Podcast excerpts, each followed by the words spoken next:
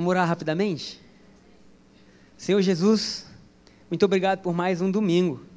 Muito obrigado pela alegria, pelo privilégio de estar na sua casa, lugar onde flui alegria, lugar onde flui a bênção, Deus, porque nós estamos em comunhão. Obrigado, Senhor, porque nós somos abençoados com toda sorte de bênção, Pai. Obrigado porque a obra da cruz foi uma obra completa, Senhor. Então nós só queremos te pedir, abre os nossos olhos para a gente poder enxergar, abre os olhos do nosso coração para a gente contemplar, para a gente mergulhar nessas verdades, que o Teu Espírito Santo possa produzir nessa manhã algo novo em nosso interior e que nós possamos sair daqui transformados, mudados, edificados, alegres, sarados, em nome de Jesus. Amém e amém. Bom, gente, é, eu quero que você abra comigo lá em Gálatas, capítulo 1, versículo 6. Graças. E o livro de Gálatas, ele é um livro muito legal, acho que todo cristão deveria ler Gálatas. Se você nunca leu Gálatas, você tem que ler, porque ele, ele mostra a transição de uma velha aliança para uma nova aliança, e é Paulo explicando para a igreja da Galácia como se portar, no que acreditar, o que fazer. E ele é poderoso, mas é o único livro que Paulo escreve que ele está nervoso, que ele está bravo. Ele está tão bravo que ele xinga os irmãos. É verdade. Se você vai ler, ele xinga os irmãos. Tem versão que fala seus cachorros, né? Tem outra que ele fala seus tolos, né? Tem outra versão que fala seus burros, né?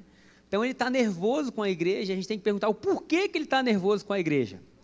Né? Por que, que ele está nervoso com a igreja? Então a gente hoje vai ver uma pregação muito legal. Vai ser a melhor pregação que você já ouviu na sua vida. Pela fé eu estou falando isso.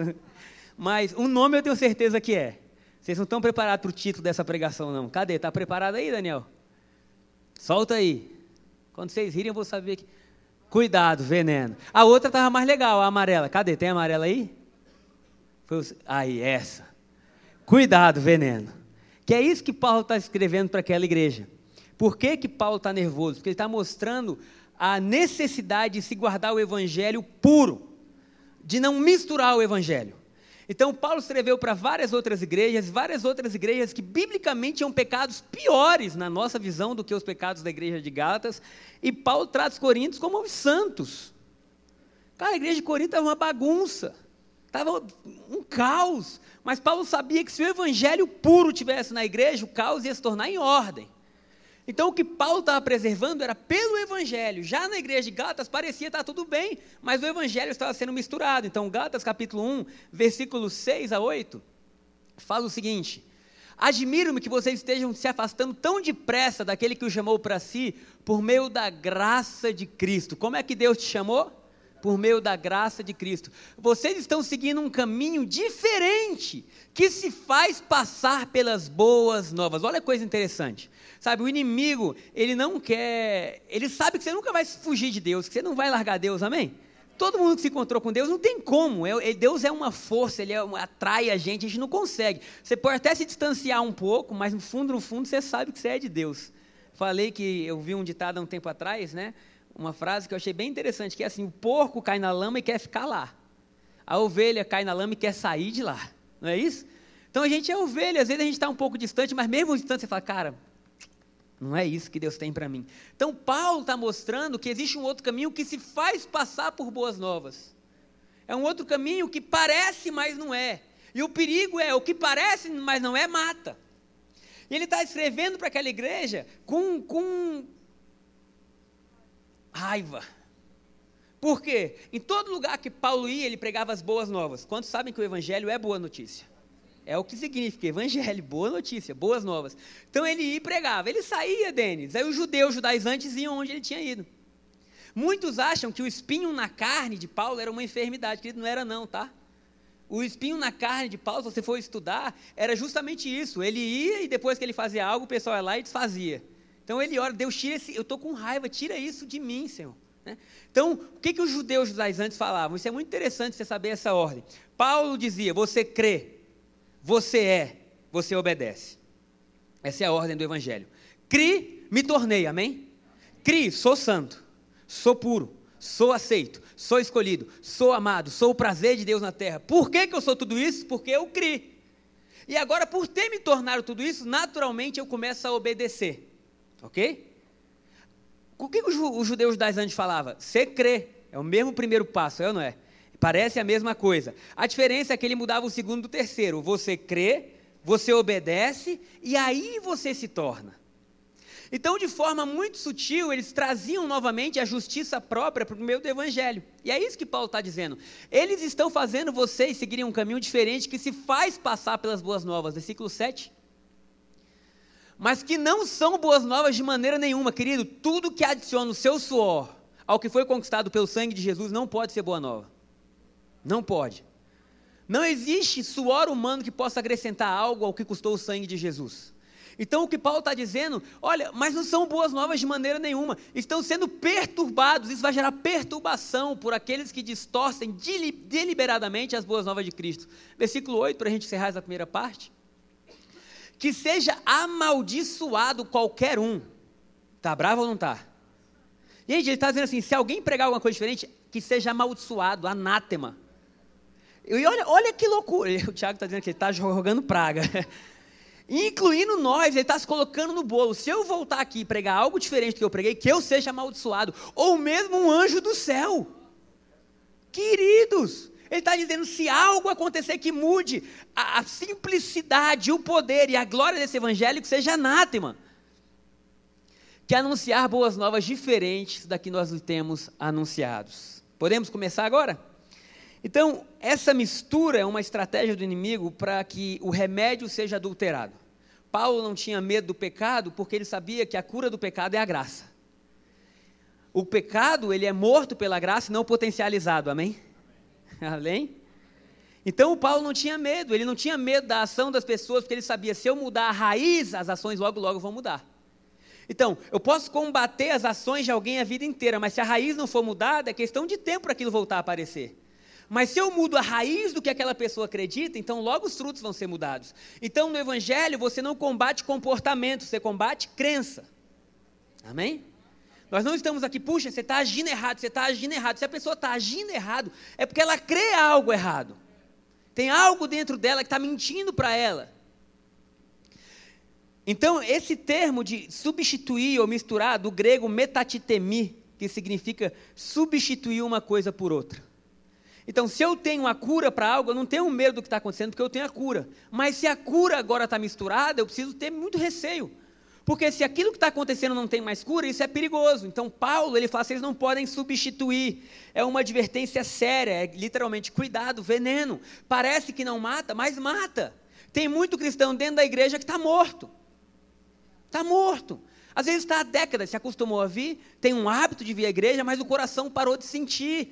Então, o que Paulo está dizendo é: somente as boas novas podem restaurar na igreja a simplicidade do que Cristo quer, somente as boas novas podem trazer alegria, júbilo, leveza. Nós fomos para o Rio, né? Recentemente encontramos um primo nosso, e aí, no meio da conversa, ele olhou para mim e falou: Como seu pai está diferente, né?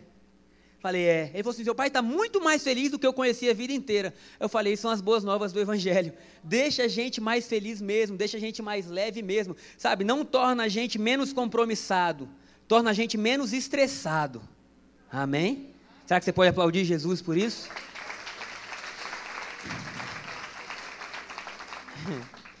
Querido, eu tenho 10 páginas dessa aqui hoje. Eu não estou brincando, ó. Até 1h45. Então, o Evangelho, no primeiro culto eu nem preguei sobre isso. Nós fomos tomados por uma visitação do Espírito Santo e eu preguei sobre o Espírito Santo na vida do cristão. Foi uma benção. Mas no segundo culto nós vamos pregar sobre cuidado, veneno. Então, o evangelho é a graça, e a graça é o evangelho. A graça não é uma mensagem. Tem gente que fala assim: "Ah, mas essa mensagem da não é a mensagem da graça". A Bíblia fala em João, capítulo 1, versículo 17, que a lei foi dada por Moisés, mas a graça e a verdade vieram com Jesus. Então a graça é o evangelho, o evangelho é a graça, é o favor imerecido que abre portas onde não existiam, que cura coisas que a gente não podia curar. Então é uma plataforma totalmente diferente. Agora, o problema é que a carne humana, ela sempre quer ter crédito. E o maior problema da pregação da graça não é com o pecador, porque a graça, quando é pregada para o pecador, gera esperança. O problema da pregação da graça é para o religioso. Porque o religioso, ele tem o seu currículo apoiado nas boas obras. Então, quando você tira as boas obras, você está matando o passado de uma pessoa religiosa. Não sobrou nada. Então, o maior combate com a graça não é o pecador, o pecador se deleita. O pecador fala: o quê? Eu estava totalmente endividado, ele pagou minha dívida mesmo? Cara, Jesus é bom. Eu não merecia. O religioso fala assim: não pode ser tão bom assim. É ou não é? Quantas vezes eu pensei: não é possível que seja tão fácil assim. E aquilo tudo que eu fiz, Deus. Aí você pensa: é maior do que o que Jesus fez? Não, então o que Jesus fez é superior, é mais excelente, merece ser mais honrado, amém? Então a graça, é, ela, ela, ela tira o crédito do ser humano. Gálatas 1, 10, olha o que Paulo fala. Gálatas capítulo 1, versículo 10, isso. Acaso estou eu tentando conquistar a aprovação das pessoas? Ou será que procuro a aprovação de Deus? Logo depois de Paulo falar daquilo. Se meu objetivo fosse agradar as pessoas, não seria servo de Cristo. Para nós pregarmos a graça, nós vamos agradar muita gente, mas nós vamos agradar a Cristo. Porque a obra, o que, perdão, porque a graça, ela só exalta a obra de uma pessoa a obra de Jesus na cruz. Ela nunca vai exaltar o que a gente fez, ela sempre vai exaltar o que Jesus fez. A graça não é quantas obras nós podemos fazer, mas acreditar com certeza absoluta na única obra que Jesus fez. Acreditar que há uma obra consumada. A graça não fala de obras do Espírito, mas de frutos do Espírito. Aleluia. Então, a única obra, não tem como falar disso hoje, que tem muito versículo, mas a única obra que Jesus falou que nós tínhamos que ter é crer. Quando os judeus perguntaram a ele qual é a obra que nós temos que fazer, porque a vida inteira deles foi baseada em obra, Jesus fala assim: a única obra é essa, acreditar naquele que Deus enviou. Deus só pede da gente uma única obra: crer. Agora, crer, querido, é muito legal crer, porque você crê em algo que você não pode fazer. A fé diz respeito a coisas que você não pode alcançar. Vou citar um exemplo engraçado que teve ontem. Fomos ao shopping ontem à noite.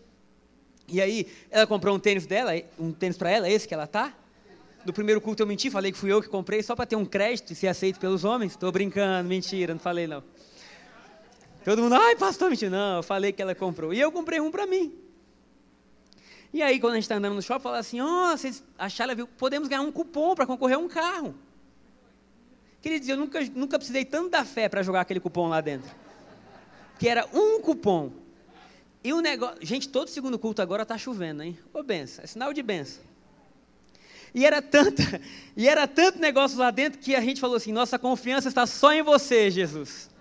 Porque a fé fala de coisas que você não pode alcançar pela sua própria força.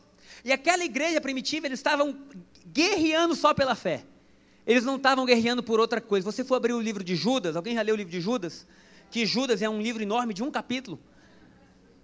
Se você pode ler quando chegar em casa, ou no carro, ou ouvir na sua Bíblia no carro. E Judas, ele também está bravo. E se você for ler o livro de. Vamos ler! Judas capítulo 1, versículo 4.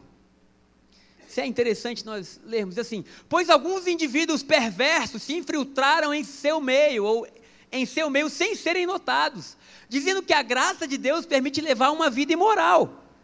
Queridos, eu sempre li essa parte do versículo com a minha mente brasileira.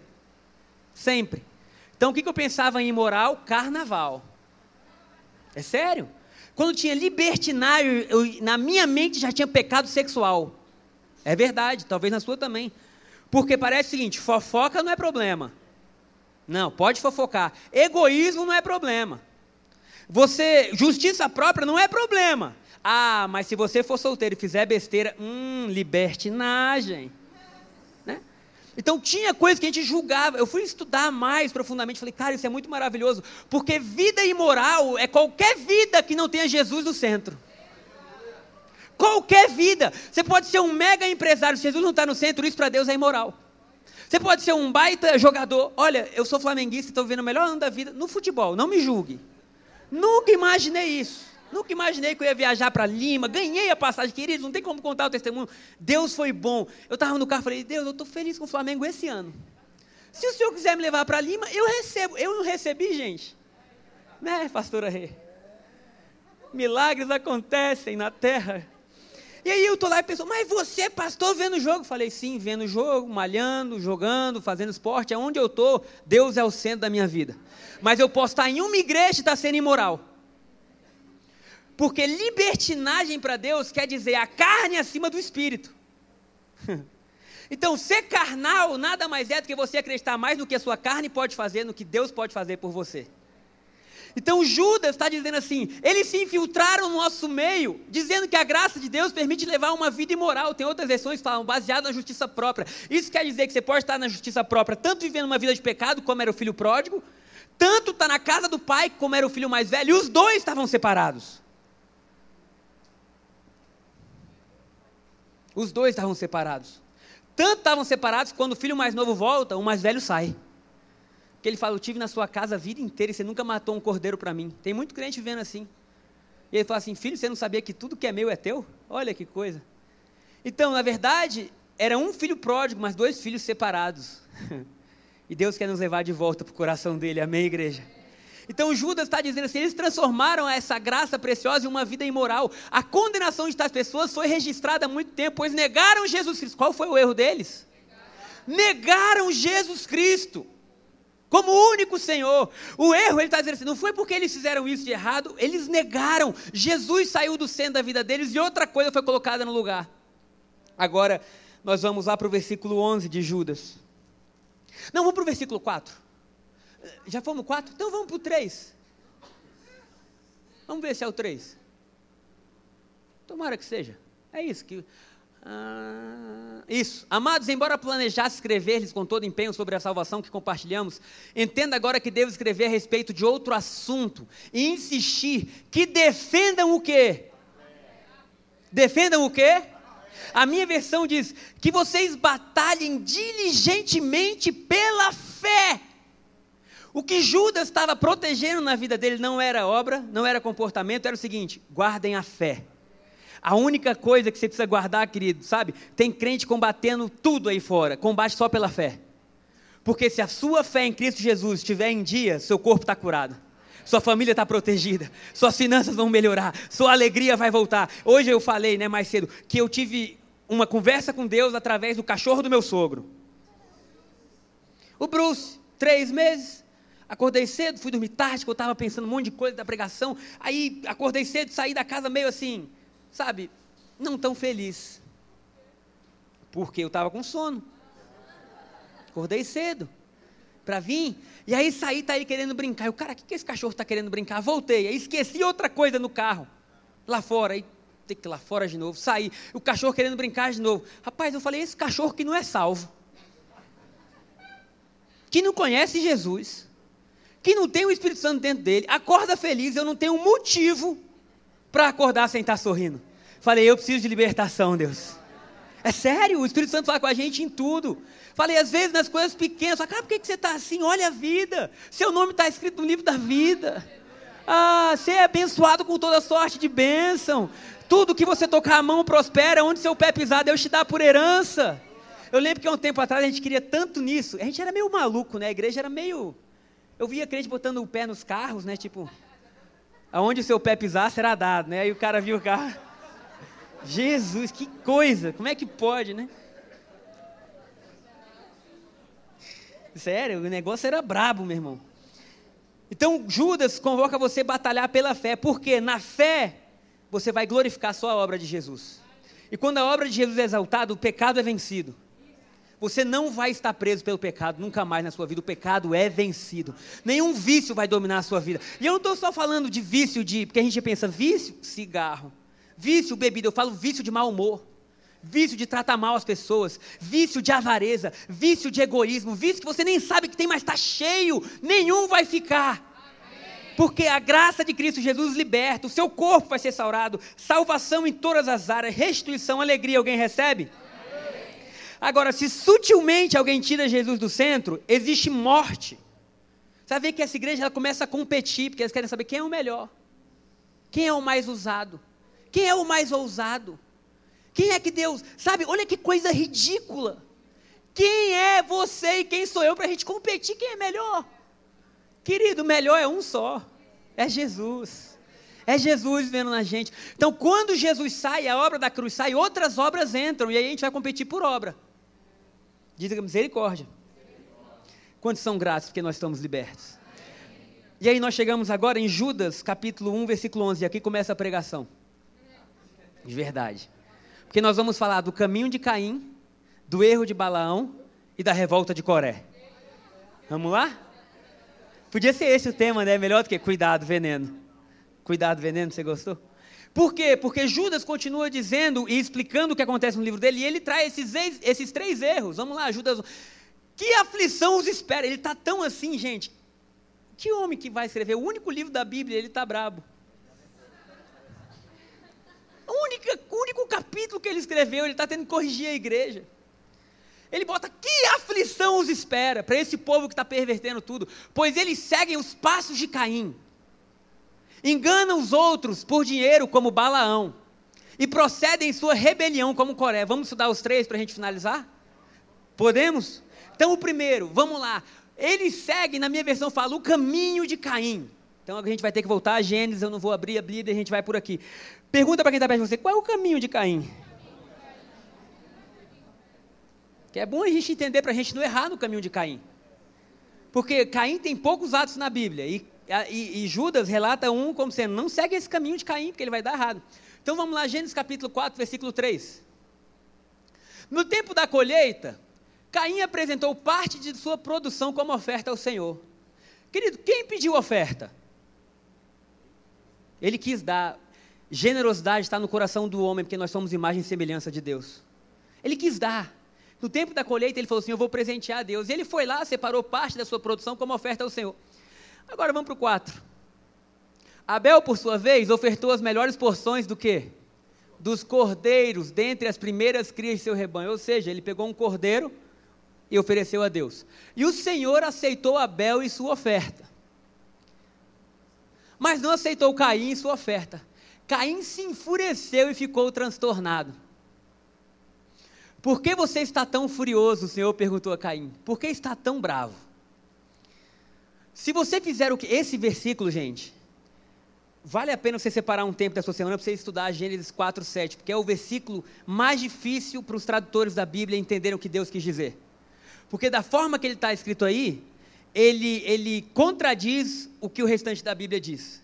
Então, todos eles falam que são várias palavras, podem significar várias coisas, mas nós vamos entender o que Deus está dizendo aí. Pode ser? Na, na base da graça da nova aliança. Então, se você fizer o que é certo, será aceito. Mas se não fizer, tome cuidado. O pecado está à porta à sua espera e deseja controlá-lo. Mas você é quem deve dominá-lo. Vamos parar aí, nós sabemos que Caim saiu daí e matou Abel. Porque estava bravo. Ok? Agora, o erro de Caim, o primeiro erro de Caim, o caminho de Caim não é matar Abel. O caminho errado de Caim é querer oferecer a Deus o seu próprio trabalho. Então, existem duas ofertas sendo apresentadas. A oferta de Caim é uma oferta do que ele produziu. É uma oferta do que ele conquistou. Agora, para você entender por que Deus não aceitou a oferta de Caim, você precisa entender o que aconteceu antes de Caim com o pai dele, que era Adão.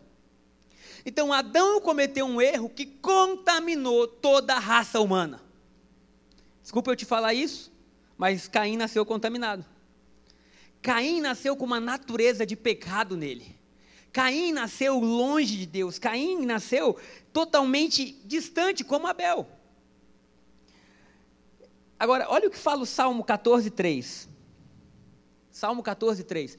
Todos, porém, se desviaram, todos se corromperam. Ninguém faz o bem, nenhum sequer. Ninguém é ninguém? Ninguém é ninguém. Então Davi está tendo uma visão dizendo: não há ser humano que possa fazer o bem. Logo, o bem que Caim queria aproveitar jamais seria aceito. Vamos ler outro versículo.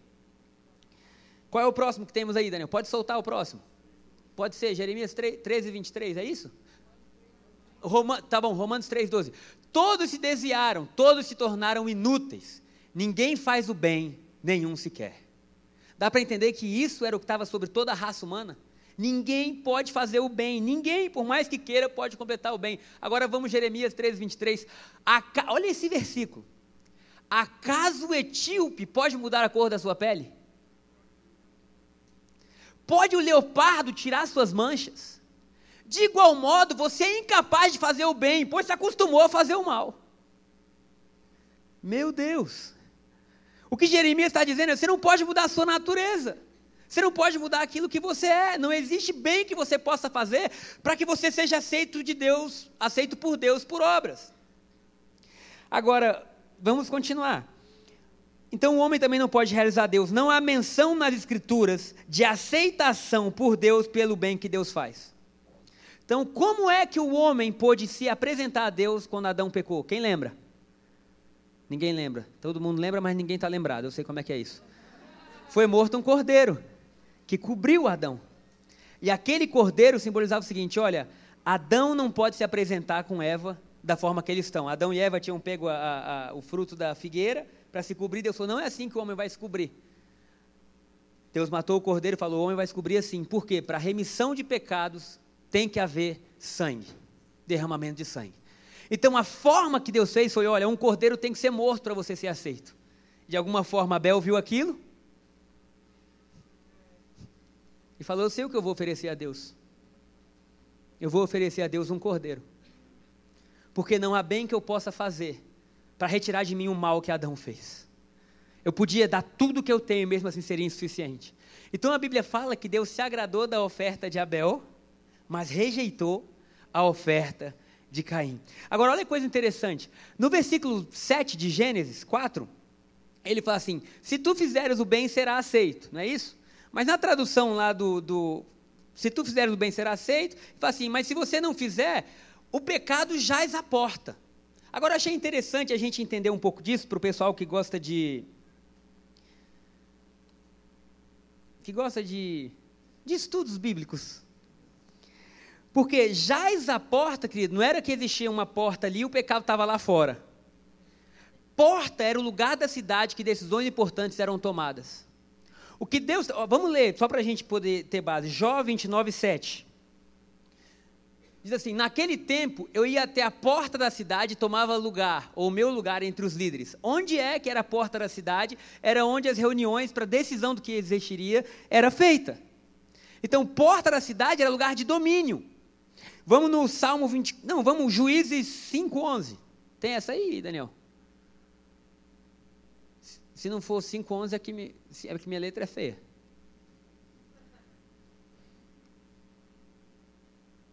Isso. Então o povo, é o final do versículo. Então o povo do Senhor desceu até onde? As portas da cidade. Para a gente finalizar a questão das portas, Provérbios 31, 23.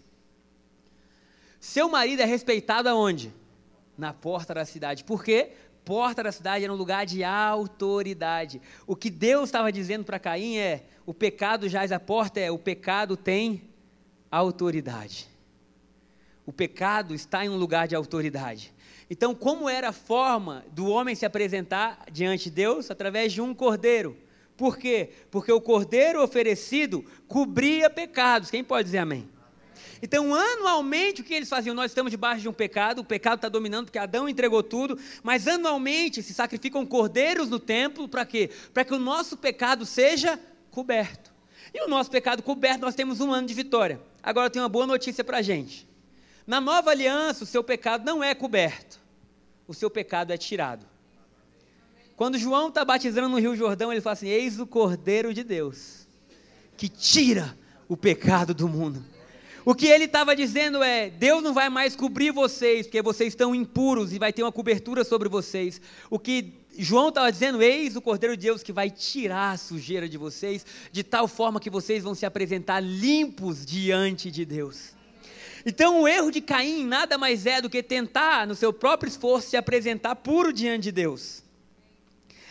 Agora, olha o que Hebreus 11, 4 diz. Hebreus 11, versículo. Hoje a gente vai ter bastante versículo bíblico. Diz assim: pela fé, pelo quê? O que, que Deus quer da gente na nova aliança? Pela fé, Abel apresentou a Deus um sacrifício superior ao de Caim. Tem ideia que pela fé o sacrifício de Jesus é superior a qualquer outro sacrifício que a gente pudesse oferecer? Pela fé, como você se aproxima de Deus? Pela fé. Ontem, enquanto eu orava, não tem como não se emocionar quando você entra na história e fala assim: Deus, eu não tenho nada para te apresentar. Não tenho nada. Mas eu tenho uma coisa, Deus: recebe o cordeiro. É a minha única oferta. Recebe o cordeiro, recebe Jesus. Que Jesus seja visto, que Jesus seja glorificado. E por fim, Filipenses 3, 9. Porque a Bíblia fala que Abel foi considerado justo. E nele ser encontrado, não conto mais com minha própria justiça, que vem da obediência à lei, mas sim com a justiça que vem pela fé em Cristo Jesus. Quantos justos nós temos aqui nessa manhã? Quantos são felizes porque nós não estamos seguindo o caminho de Caim, amém? Nós não estamos dizendo, Deus, recebe Jesus, mas recebe também aqui minhas obras, Deus. Não, não, suas obras nunca vão competir com Jesus, amém? Nós entregamos o Cordeiro e o Cordeiro produz em nós obras que só Ele poderia produzir. Vou falar algo legal aqui. Tem alguém grávida, alguma mulher grávida aqui na igreja hoje? De novo, irmã? Vocês estão animados, hein, queridos? Vamos lá para o terceiro, né? Vamos aplaudir Jesus pela ousadia dos irmãos. Mas eu vou fazer uma pergunta, não me leve a mal, a gente tem uma certa intimidade. Foi difícil fazer? Não, né? Não foi. Porque tudo que é produzido com intimidade é fruto, não é difícil. Por isso que é fruto do Espírito, não obra do Espírito. Porque você produz intimidade com Deus. Aí quando você vê, estou grávido. Grávido de quê? De boas notícias, de alegria, de felicidade, de salvação, de amor. Estou grávido de coisas que Ele produziu. Sabe, eu não tive que trabalhar. Ninguém, não, que coisa ruim. Hum. Não vou contar o testemunho que eu contei no primeiro culto, não.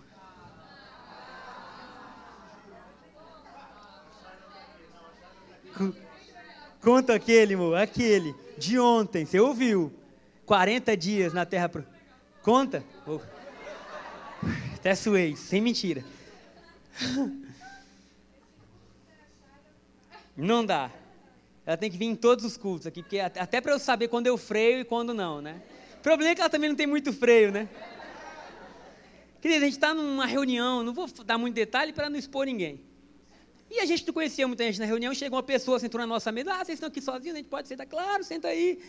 Aí ela, ah, eu visito às vezes a igreja de vocês, eu amo, queria vir na minha igreja de manhã, na minha igreja de manhã, na sua noite. Falei, minha filha, você está com Jesus, está bem. Continua com ele. Ah, mas eu tenho, posso dar meu testemunho? Claro. Ela falou que foi participar de um encontro. E no encontro ela ainda estava assim, muito arraigada a uma outra, a um outro estilo de vida que não exaltava Jesus e que lá foi quebrando um monte de coisa e que sábado à noite ela ouviu o Espírito Santo falar com ela. Quantos são gratos pelo Espírito Santo? E sábado à noite o Espírito Santo falou com ela, sabe, a vida na graça não é uma vida onde você vive, é onde Cristo vive em você através do Espírito Santo. É uma vida guiada pelo Espírito. E ela falou que Deus falou com ela assim claramente: olha, restaura o seu casamento com seu marido agora. E tudo vai começar a funcionar. Aí ela orou, queridos. Eu, eu, eu gostei da oração dela. Que ela orou assim: Deus, me devolve o desejo por ele. Mas ela não usou essa palavra desejo. Ela usou uma palavra mais vulgar, que eu não sei como ela teve coragem de falar na mesa aqui. Eu preciso de desejo. Faz tempo que eu não sinto nada, Deus. Como eu vou restaurar o. Eu não sinto nada, Deus. Me ajuda. E ela pediu ajuda a Deus. Para ter desejo pelo marido. Eu ouvindo aquilo, falei: essa irmã é corajosa, porque nunca sentou com a gente e vai falando essas coisas. Ela falou: Pastor, você não sabe o que aconteceu. Eu estava até curioso. Ela falou: saí de lá, por 40 dias consecutivos tivemos intimidade. Estou falando um termo mais sutil porque o irmão usou. É 40 dias seguidos tendo intimidade? Deus fez algo sobrenatural. Eu falei, gente, eu comecei a orar, Deus, manda Deus. Espírito Santo, vem, xarabababacê. Manda desejo. Não, não, é brincadeira. Só para todo mundo rir, né? Aí eu falei, cara, 40 dias, 40 dias, você não sabe da melhor. Ah, estão pedindo para liberar a unção. Aí eu vou chamar a irmã aqui, ela vai, recebe, é, vai ter casamento. Aí você não sabe da melhor, ela falando, pastor. Eu falei, outra melhor? Depois disso? Depois de 40 dias, meu marido converteu.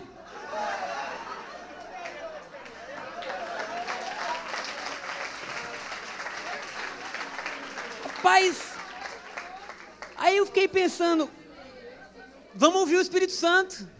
Você, é esposa, seu marido às vezes precisa de um negócio desse.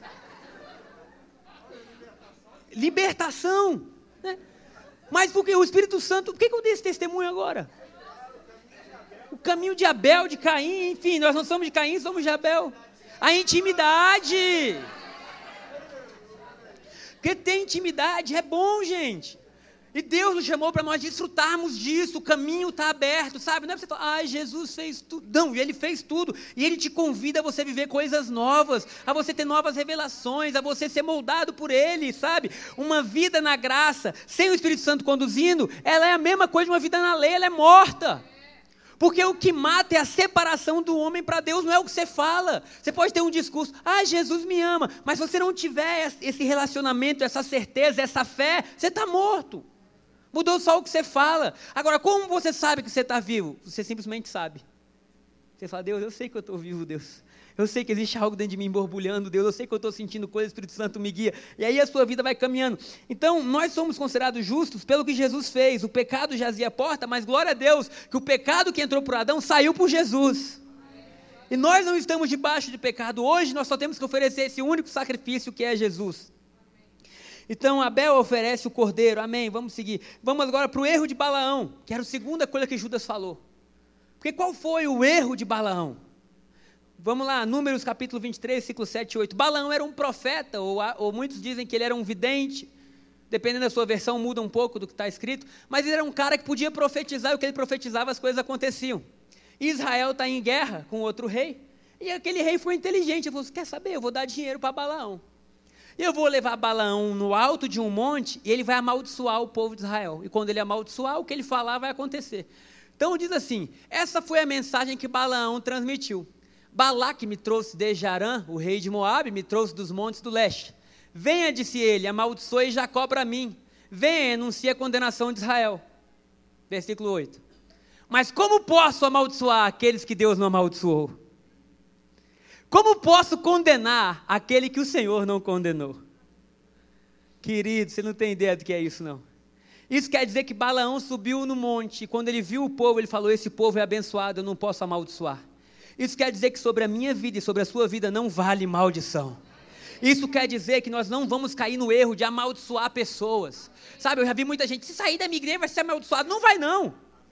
Porque sobre a sua vida não vale maldição. Sobre a sua vida vale bênção. Nós não vamos cometer o erro de colocar medo nas pessoas amaldiçoando pela autoridade que Deus nos deu. O erro de Balaão era ser uma voz de bênção e maldição ao mesmo tempo. De manhã eu te abençoo, mas se você não for bem à tarde eu te amaldiçoo. E Deus estava mostrando: o meu povo é abençoado. O meu povo é abençoado. O meu povo é abençoado. Vamos ler Números 23, 21, o último versículo de Balaão. Quando ele olha para Jacó, não vê maldade alguma. Quem pode dizer amém? amém? Sabe, nós hoje temos uma posição diferente da que Israel tinha, e eu digo superior que Israel tinha, porque Israel era nação, nós somos família. E Deus está dizendo: quando eu olho para Jacó, e se você for ver a vida de Jacó, querido, até o mesmo Jacó era cheio de falha. Era ou não era? Abraão era cheio de falhas, Jacó era todos eles. Todos. Quando ele olha para Jacó, Balaão está falando, não vê maldade alguma, não vê calamidade à espera de Israel, pois o Senhor, seu Deus, está com eles, foi aclamado como seu rei. Por que, que ele não vê maldade? Porque o Senhor está com eles. Foi aclamado como rei. Quantos aclamaram o Senhor Jesus como rei na sua vida? Então, querido, Deus, quando olha para você, não está vendo maldade, não. Se o inimigo vier te amaldiçoar, você fala, sai para lá, porque na minha vida não vale encantamento, sobre a minha tenda não tem maldição, eu sou abençoado porque Jesus está comigo, amém? amém? Alguém pode dizer amém? amém? Então o erro dele foi lançar maldição sobre o povo de Deus. Alguém já ouviu isso por aí? Duas pessoas já ouviram, duvido. Né? Às vezes eu tinha medo de certos líderes que diziam assim: cuidado no dia que você vai visitar. Porque se você for no dia errado, é perigoso. Querido, outra coisa, o líder da igreja, da igreja é Jesus, amém? amém? Nós somos todos ovelhas do seu rebanho, do seu pastoreio, amém? Porque senão a gente cria uma figura do líder que, não, não, não, cara, deixa eu te falar, é Jesus na sua vida. É claro que, e eu falo isso como líder, viu? Não tenho, a Bíblia fala, honra seu líder, mas peraí, queridos, diante de Deus, nós somos um só povo. Porque senão a gente fala assim, não, agora o que eu falar, querido, o que Cristo falar, eu já ouvi gente dizendo assim, só vale se Deus falar comigo. Gente do céu! Imagina se ele falar comigo, Deus falou comigo. Não, mas só se ele falar comigo. Quem é você? Quem é você? Nós não estamos debaixo de uma velha aliança. Na nova aliança, o, o, o símbolo da nova aliança é que o Espírito está dentro de cada um de nós.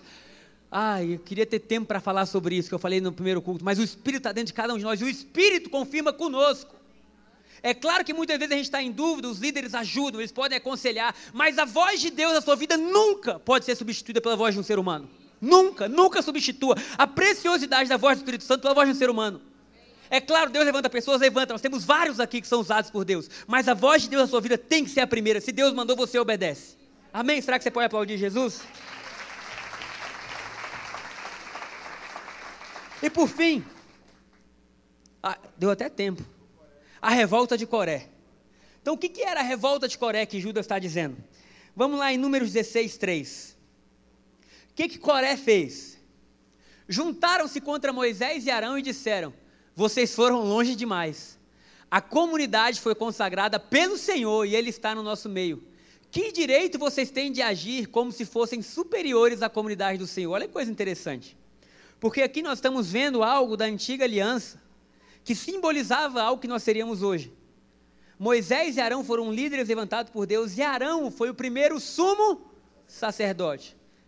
Eu ouvi uma igreja recentemente que lá tinha, falou que tinha agora o sumo sacerdote de lá. Não acredita, não. Não acredita. Porque Jesus foi o último sumo sacerdote, a Bíblia fala. Não vai vir outro. Porque o sumo sacerdote era o representante.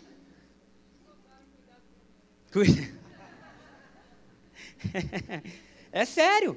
Porque senão a gente começa, é uma mistura. Não, a gente está pregando Jesus, mas peraí, eu tenho que passar agora pelo meu sumo sacerdote que virou o André, por exemplo. Não é.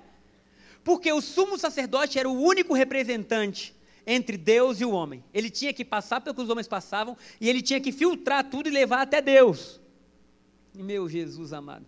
E o que, que eles falaram? Olha só, a nação toda é abençoada. Eles mentiram? Não. A nação era abençoada. Nós somos. É, eles falaram a verdade. Mas eles se levantaram contra a autoridade do sumo sacerdote, dizendo: a gente não precisa de você. Então eles não precisavam de um sumo sacerdote, eles não precisavam de um representante. O sumo sacerdote oferecia dons e sacrifícios. Então, como que a igreja lá que Judas vivia estava fazendo isso? Eles estavam roubando o lugar de Jesus. Olha que coisa simples. Não, a gente crê em Jesus, mas peraí, ele não é o único. Ele não é o único representante. Sabe, por que, que tem que ser o nome dele? Ou por que, que tem que ser para ele? E sutilmente eles tiraram Jesus do centro e estavam colocando outras coisas para você acessar Deus. Então, o que Coré disse foi: podemos, todos nós somos sacerdotes. E a Bíblia fala hoje, sim, que na nova aliança nós somos reis e sacerdotes, amém? Mas nós temos o sumo sacerdote. Nós somos sacerdotes porque nós estamos oferecendo o nosso culto, nós estamos vivendo para Deus, é algo especial, mas o nosso sumo sacerdote é apenas Jesus. Agora, o que acontece nesse texto é que eles vão oferecer um incenso, que era o que o sumo sacerdote fazia. Então eles falam: o que, que Arão faz? Ah, Arão vai lá, ele oferece um incenso, vamos fazer também. E a gente paga o preço. Alguém sabe o que aconteceu? Morreu. Quando ofereceu o incenso que subiu, Deus falou assim: Isso é cheiro estranho. A terra abriu, a Bíblia fala, e eles todos caíram lá dentro. Por quê? Porque só existe um cheiro que Deus aceita no céu, que é o sacrifício de Jesus. É o sacrifício de Jesus. Imagina a gente chegar a Deus e falar: Ei, Marcos, esse cheiro está estranho. Falo, não, Senhor, misericórdia. Mas porque quando você apresenta o sacrifício de Jesus, isso sobe de forma agradável até Deus.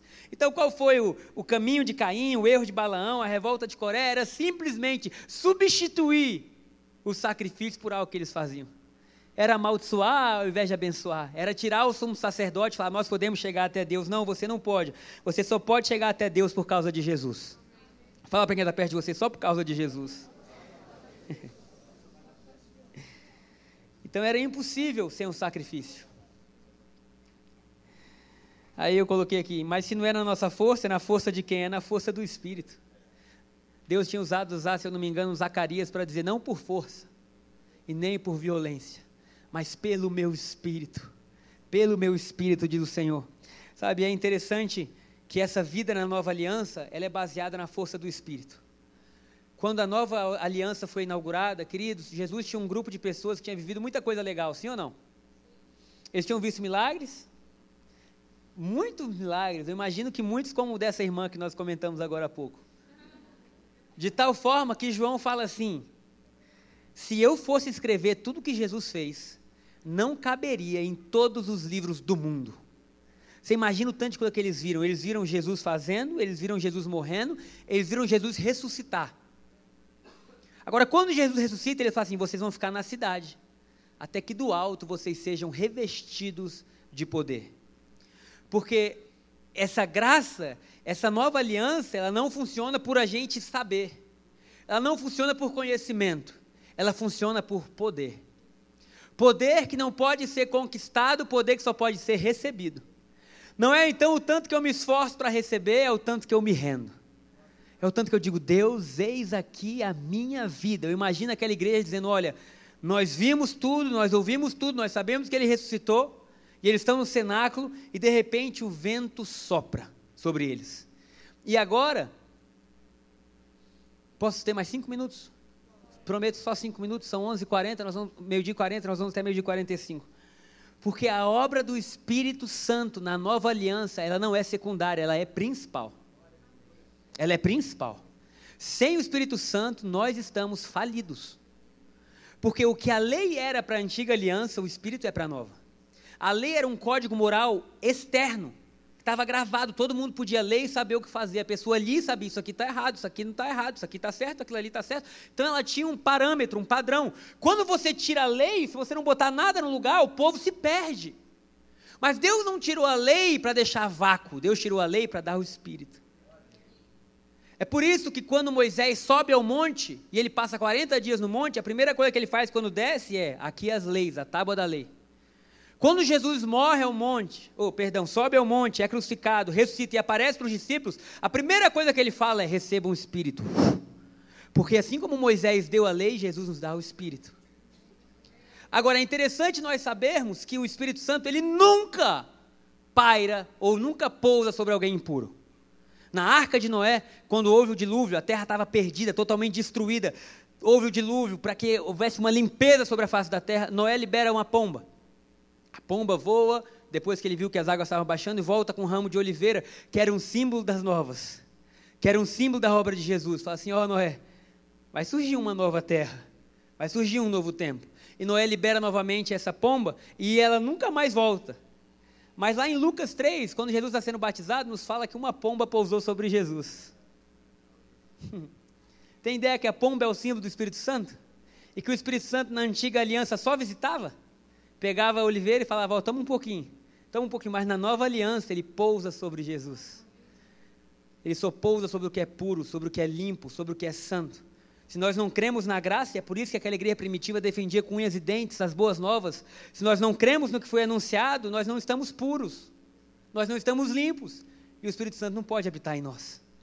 Agora, 1 Coríntios capítulo 3, versículo 16, Paulo pergunta assim: Vocês não sabem que vocês são templo do Espírito? Vocês não sabem que vocês são morada do Espírito? Vocês não sabem que o Espírito Santo vive em vocês? Queridos, nós vamos viver a fase mais gloriosa da história da igreja. Uma fase onde nós vamos desfrutar de tudo que foi liberado. Uma fase onde nós vamos ter uma alegria em ter intimidade e relacionamento com Cristo. Uma fase de compromisso, porque a graça não gera descompromisso, pelo contrário, a graça gera um compromisso ainda maior. A graça tira o peso e traz a bênção e traz o favor. Então nós somos um povo cheio do Espírito Santo. Jesus diz: permanecei, pois, na cidade, até que do alto vocês sejam revestidos de poder. Nós não somos daqueles que vão misturar as coisas. Nós não somos daqueles que vão oferecer outro sacrifício, outro estilo de vida. Nós somos daqueles que vão batalhar pela única coisa que a gente tem que batalhar, a fé. A fé no quê? Na obra de Jesus na cruz uma obra completa, do seu início até o seu final. Vamos nos alimentar da obra dele. Conforme nos alimentamos, vamos viver uma explosão do Espírito Santo. Uma explosão de amor, de testemunhos, uma explosão de cura, uma explosão de identidade sendo renovada. Amém? Será que você pode aplaudir Jesus? Fique em pé aí no seu lugar.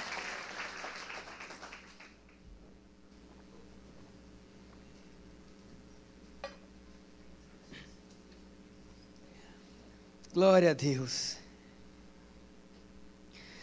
Quantos querem uma nova fome por Deus nessa manhã? uma nova fome pelo Espírito Santo. Saber que está disponível. E que assim, nós queremos, Deus, se está disponível, nós queremos. Quantos querem sair do raso? Quantos querem entrar em águas mais profundas? Senhor, nós queremos te apresentar o único e suficiente sacrifício. Nessa manhã nós queremos exaltar Jesus, Pai. Ao único que é digno de receber tudo, Deus. Nós queremos exaltar Ele, Pai. Nós queremos dizer que não há outro sacrifício sobre as nossas vidas. Nós não queremos cair no erro de Caim. nem no, no, perdão, no caminho de Caim, no erro de Balaão e na revolta de Coré, Pai. Que é o que Judas cita, citando coisas que estavam acontecendo na igreja. Nós não queremos mistura, nós queremos a pureza do Evangelho, Pai.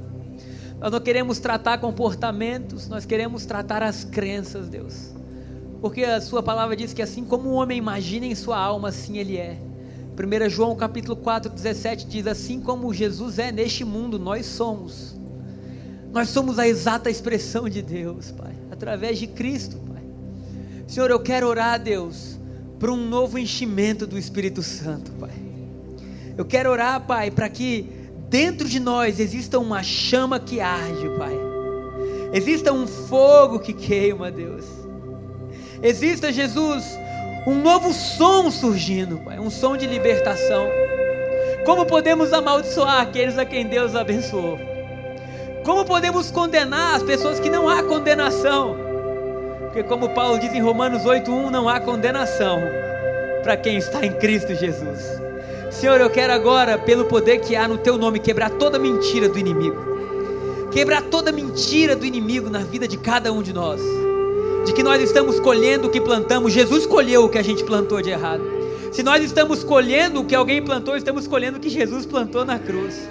Nós abrimos mão, Deus da nossa colheita. Trocamos as nossas obras pelas obras de Cristo, essa é a nossa fé. Nós merecíamos a cruz, Deus.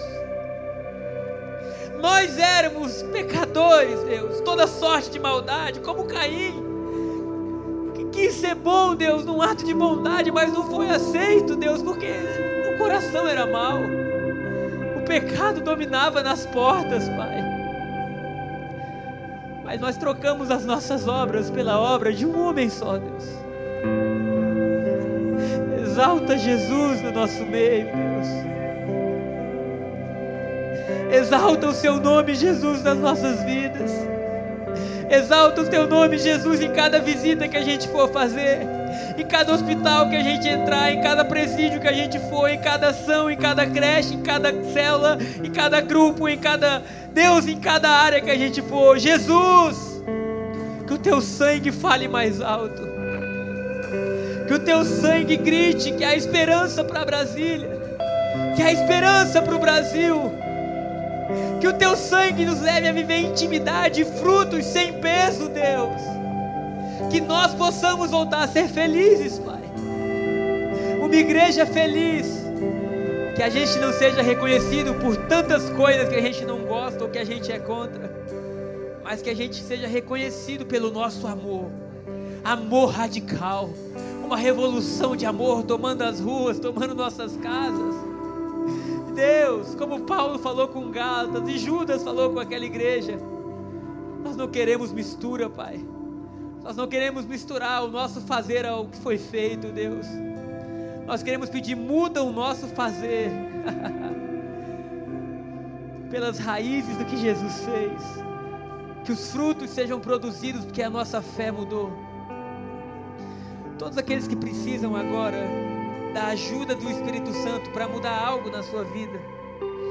Talvez você esteja dizendo: Espírito Santo me ajuda, Espírito Santo me ajuda, Espírito Santo me ajuda. Eu quero que você levante a mão, que é um mover de Deus acontecendo agora aqui. Deus está mudando as obras,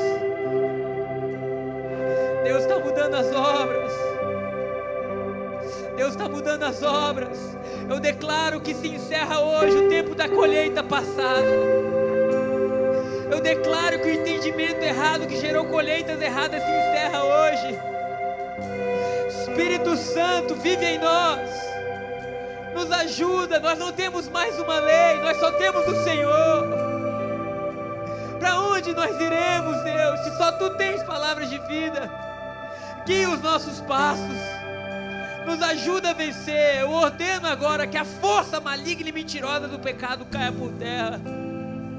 Nos ajuda a sermos fiéis, Deus. Nos ajuda a sermos leais. Nos ajuda a sermos amorosos, pacientes. Nos ajuda a viver, Deus.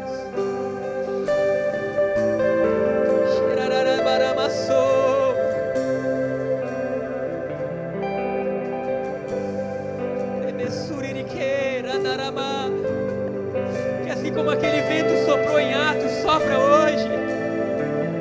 Sopra hoje sobre nós. Senhor a gente não dá conta, Jesus.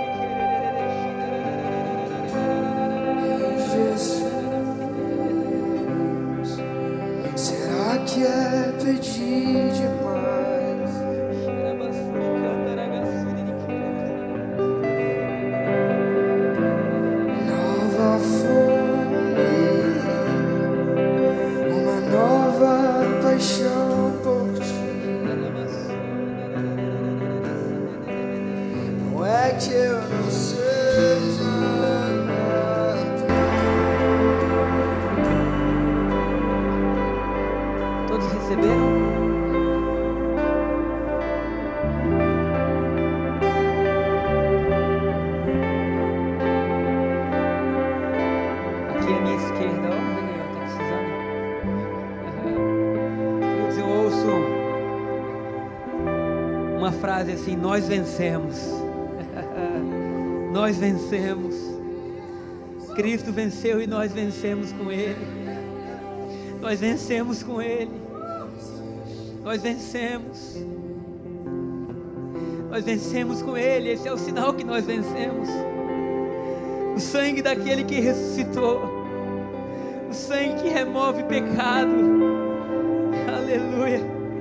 Que cura emoções, que restaura, que limpa, sangue que apaixona, sangue que nos deu o direito de termos o nosso nome escrito no livro da vida. Nós vencemos, independentemente do que estejamos vivendo hoje, nós já vencemos, a vitória já é nossa. Alguém ainda não recebeu? Todo mundo recebeu? O louvor vai cantar a última vez, eu quero deixar esses últimos três minutos do culto para você desfrutar da presença do Espírito Santo. Talvez tenha muito tempo que você não diga para Ele o quanto que você o ama. É um bom momento para você falar: Espírito, eu te amo. E o louvor vai tocar, você pode ceiar. A ceia fala de comunhão, de intimidade, de uma janta junto. Aleluia.